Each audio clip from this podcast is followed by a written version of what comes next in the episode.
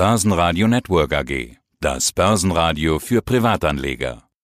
Der Wikifolio Channel. Handelsideen und Strategien von Wikifolio Tradern. Hallo, mein Name ist Mario Kummerlin. Ich heiße auf der Plattform wikifolio.com Audiophil, das ist mein Tradername, und betreue dort das Wikifolio Internet der Dinge, Strich Technologie. Ich bin 27 Jahre alt, komme aus dem Süden von Baden-Württemberg und bin mittlerweile seit 2016 auf der Plattform aktiv. Ja, und beim Thema Internet der Dinge, wie dein Wikifolio heißt, ist auch schon klar, über was wir uns unterhalten. Technologiewerte. Wir haben schon zweimal miteinander Interviews geführt. Die älteren Interviews, die kann man bei uns nachhören. Es wird mal wieder Zeit für ein Update. Jetzt muss man ja sagen, dass du eine Buy-and-Hold-Strategie verfolgst. Und da ist immer die Frage, wie viel bringt so ein Update? Wir waren zuletzt im Gespräch im Sommer 2019. Ich hatte mal geschaut. Inzwischen ist ja tatsächlich was passiert bei dir. Du hast ein paar Trades gemacht. Andere machen ein paar Trades am Tag. Bei dir ist es ja schon was Besonderes, wenn da was passiert. Im November sind ein paar Dinge ja, verändert worden. Was war da los? Definitiv. Ich dachte auch, ich hätte eigentlich nichts verändert seit unserem letzten Gespräch im Sommer, aber es war dann doch so. Und zwar war das eben im November letztes Jahr, äh, habe ich auch kommentiert entsprechend. Es gibt ja diese Funktion, wo man dann seine Trades kommentieren kann, um das Ganze besser nachvollziehbar zu machen. Da bin ich hingegangen und habe im Bereich Security, was auch ein großes Thema ist im IoT, äh, habe da etwas umgeschichtet und zwar in der Sicht, dass ich die Einzelwerte, die ich drin hatte, das waren in dem Fall zwei Stück, Fortinet und die Sophos Group, die habe ich entsprechend komplett verkauft und habe stattdessen einen ETF, den einzigen, den ich im Portfolio drin habe, Security ETF, also ein, im Bereich Internet Security. Den habe ich aufgestockt und der beinhaltet zum Beispiel auch diese beiden Einzelwerte und noch viele andere dazu. Und der Hintergrund davon ist, dass ich halt sage, eben, ich möchte das Thema auf jeden Fall ausbauen, möchte aber da jetzt nicht ins Detail reingehen, welche Werte da jetzt zukünftig gut laufen könnten und welche nicht. Und deswegen ist jetzt aktuell mit einem Anteil von um die 6% im Wikifolio enthalten. 24 Aktien sind es nur noch. Seit unserem letzten Gespräch sind also nochmal Werte rausgegangen. Da waren 26, davor waren es nochmal mehr. Du hast dich also noch mehr konzentriert, hast du beim letzten Mal schon ein bisschen erläutert, dass du immer spezieller wirst sozusagen. Hast du da eigentlich sowas wie eine Mindestanzahl, dass du irgendwann sagst, jetzt fliegt nichts mehr weiter raus, schon aus Diversifikationsgründen? Ich sag mal, eine Mindestanzahl gibt es jetzt nicht. Aber eben, dass ich das Ganze reduziere, das passt ja zu den vergangenen Aussagen, einfach um eine gewisse Übersicht noch zu bekommen, weil man muss das Ganze ja schon manuell managen, aber es soll halt schon in die Richtung gehen von kleineren Fonds, sage ich mal, dass man auch eine Diversifizierung in dem Bereich hat. Und also ich fühle mich aktuell mit den 24 Werten, die jetzt noch im Portfolio sind, ziemlich wohl.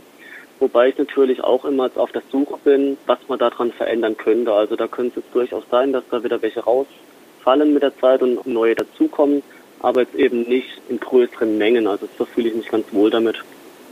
Ja, die Frage ist, wann fliegt was raus? Hat nichts mit der Performance zu tun, hast du schon mal erläutert. Nichts mit mhm. Market Timing oder sowas, sondern du hast erklärt, dass manche Unternehmen vielleicht auch zu wenig Anteil an deinem Thema haben. Über General Electric hatten wir da zum Beispiel mal gesprochen. Da hattest du gesagt, du hast die mit reingenommen, obwohl die eigentlich nur zu einem gewissen Berührungspunkt in dein Depot reinpassen, in dein Portfolio und deine Strategie reinpassen. Die sind übrigens immer noch drin mit 56% Minus, so viel nur dazu. Wie oft überprüfst du denn, ob deine Firma noch reinpasst?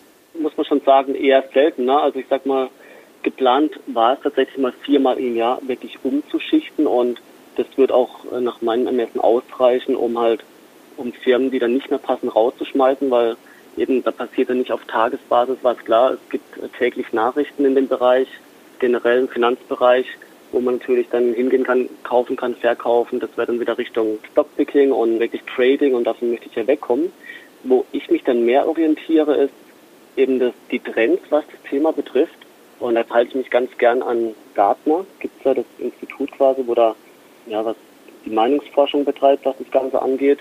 Und da gibt es den sogenannten Hype Cycle, wo dann für gewisse Trends dann aufgezeigt wird, wie ein Hype entsteht aus diesem Trend, bis es dann zum Peak kommt und dann irgendwann so die Ernüchterung. Also klar, es ist immer noch ein aktuelles Thema, aber eben nicht mehr so gehypt. Das kommt dann so in der ähm, im Boden an und entwickelt sich dann langsam zu einem langfristigen Thema.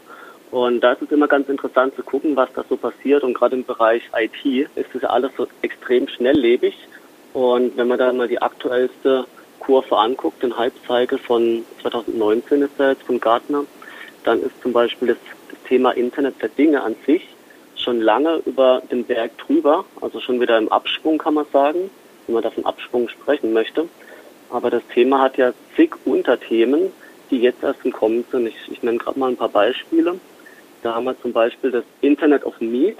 Da muss ich sagen, das hatte ich bisher in der Form noch gar nicht auf dem Schirm. Das beim Internet of Meat, also Meat wie Fleisch, geht es tatsächlich darum, dass zum Beispiel Chips im menschlichen Körper eingepflanzt werden, um dann gewisse Daten auszulesen, die dann weiterverarbeitet werden können. Internet Beispiel. Meat. Und ein anderes ist äh, zum Beispiel die Blockchain und IoT. Also Blockchain ist ja, denke ich, mittlerweile auch jedem ein Begriff, gerade was Bitcoin etc. angeht. Und da lässt sich ja drüber streiten, ob der Bitcoin langfristig Erfolg haben wird. Aber eben die Blockchain, die dahinter steht, finde ich äh, definitiv interessant.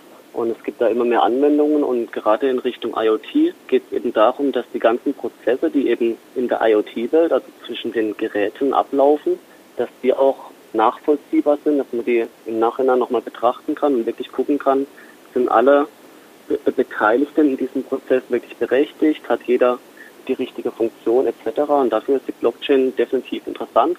Und das sind jetzt zum Beispiel zwei Themen, die sind jetzt erst richtig im Kommen und wer weiß, was da zukünftig noch alles auf uns zukommt. Hast du da denn schon reagiert? Hast du da schon die entsprechenden Themen dazugenommen? Also bei Internet of Meat wüsste ich jetzt beispielsweise nicht, was für eine Firma man sich da anschauen sollte. Nein, also da habe ich tatsächlich äh, noch nicht im Speziellen rausgesucht, aber eben ist er noch nicht zu spät und ich werde mir das in aller Ruhe angucken. das heißt jetzt nicht, dass man da gleich irgendwo reinlaufen muss, aber ich werde mir das in Ruhe mal angucken, die Themen und dann, wenn das Ganze passt, ich meine, die Firmenzahlen müssen halt auch noch stimmen dazu, dann könnte ich mir das vorstellen, da ein Unternehmen dann entsprechend ins Wikifolio aufzunehmen.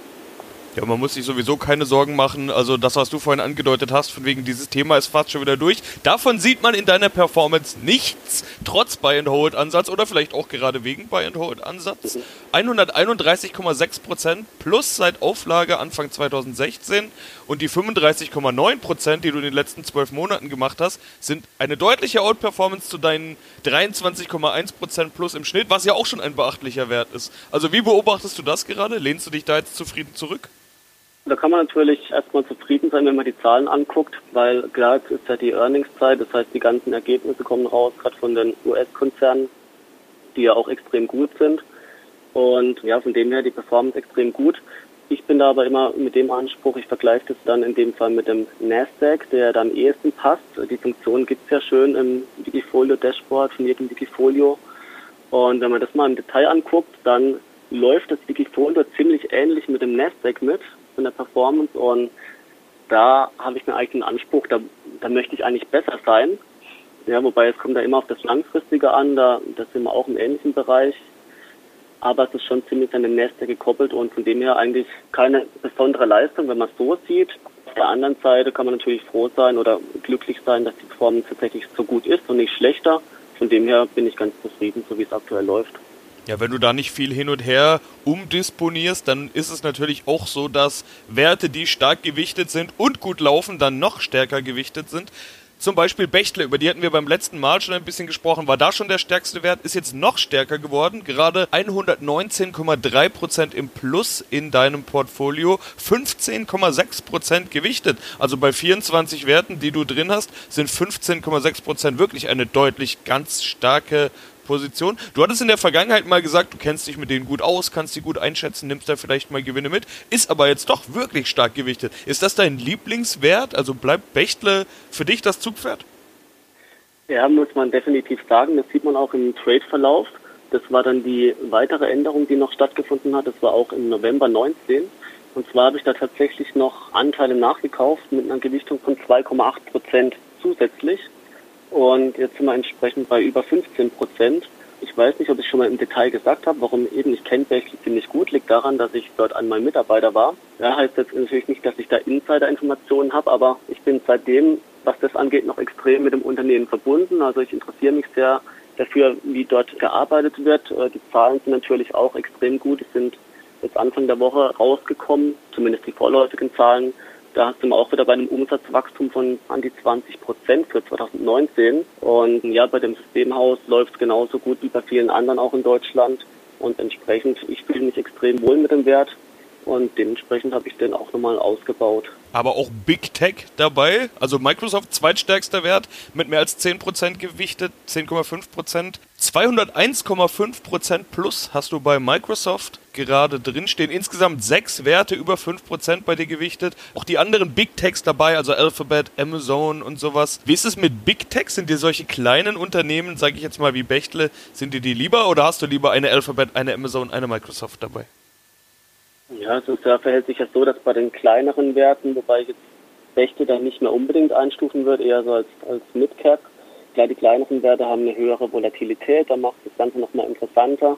Wobei eben als langfristiger Investor ist es einem ja egal und können ja sogar noch die höhere Volatilität nutzen. Wichtig ist eben die langfristige Ausrichtung.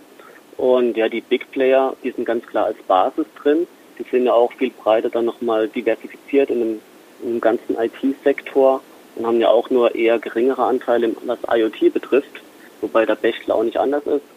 Aber eben mir, mir gefällt da die Mischung aus Midcaps und Blue Caps und von dem her passt es eigentlich ganz gut für mich. Cash übrigens 3,2 Prozent. Bei so einer Buy-and-Hold-Strategie könnte man ja auch sagen, voll investieren und laufen lassen. Diese 3,2 Prozent, willst du dir da noch Spielraum verschaffen? Wartest du da gerade noch auf irgendwas? Suchst du noch eine Ergänzung vielleicht? Wir hatten ja über Security gesprochen, dass du gesagt hast, das Thema hättest du gern noch stärker dabei gehabt. Haben wir ja vorhin erst drüber gesprochen. Gibt es da noch was, auf was du wartest? Oder sind diese 3,2% für dich im Prinzip voll investiert und das ist eben einfach gerade da? Ja, eben, also ich vergleiche es mal mit dem letzten Termin, wo wir gesprochen hatten. Dazu ist es schon mal eine Steigerung. Also das heißt, der Cash-Bestand ging nochmal etwas zurück. Ziel sollte generell schon 100 Prozent sein, weil sonst lasse ich ja was auf der Straße liegen. Und eben was das Thema Sicherheit angeht, wenn, dann würde ich da nochmal den Security ETF aufstocken.